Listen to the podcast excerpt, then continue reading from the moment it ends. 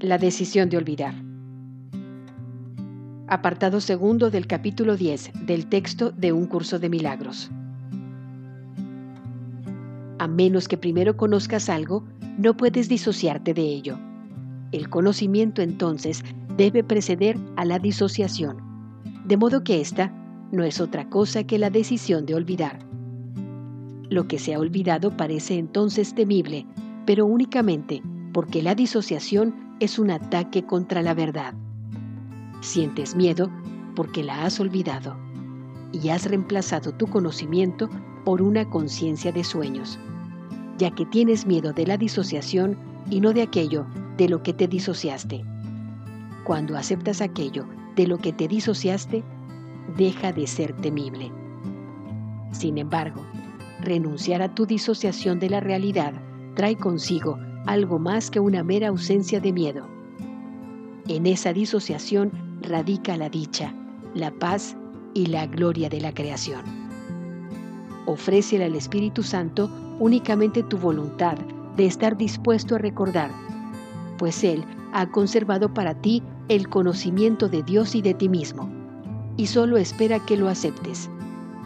Abandona gustosamente todo aquello que pueda demorar la llegada de ese recuerdo, pues Dios se encuentra en tu memoria. Su voz te dirá que eres parte de Él cuando estés dispuesto a recordarle y a conocer tu realidad nuevamente. No permitas que nada en este mundo demore el que recuerdes a Dios, pues en ese recordar radica el conocimiento de ti mismo. Recordar es simplemente restituir en tu mente lo que ya se encuentra allí. No eres el autor de aquello que recuerdas, sino que sencillamente vuelves a aceptar lo que ya se encuentra allí, pero había sido rechazado. La capacidad de aceptar la verdad en este mundo es el equivalente perceptual de lo que en el reino es crear. Dios cumplirá su cometido si tú cumples con el tuyo, y a cambio del tuyo, su recompensa será el intercambio de la percepción por el conocimiento. Nada está más allá de lo que su voluntad dispone para ti. Pero expresa tu deseo de recordarle. Y oh, qué maravilla, Él te dará todo, solo con que se lo pidas.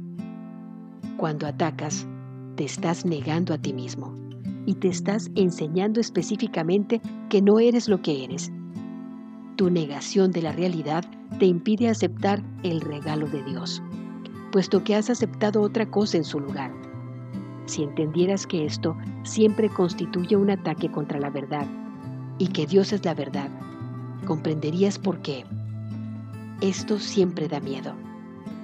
Si además reconocieras que formas parte de Dios, entenderías por qué razón siempre te atacas a ti mismo primero. Todo ataque es un ataque contra uno mismo. No puede ser otra cosa. Al proceder de tu propia decisión de no ser quien eres, es un ataque contra tu identidad. Atacar es, por lo tanto, la manera en que pierdes conciencia de tu identidad, pues cuando atacas es señal inequívoca de que has olvidado quién eres. Y si tu realidad es la de Dios, cuando atacas, no te estás acordando de Él.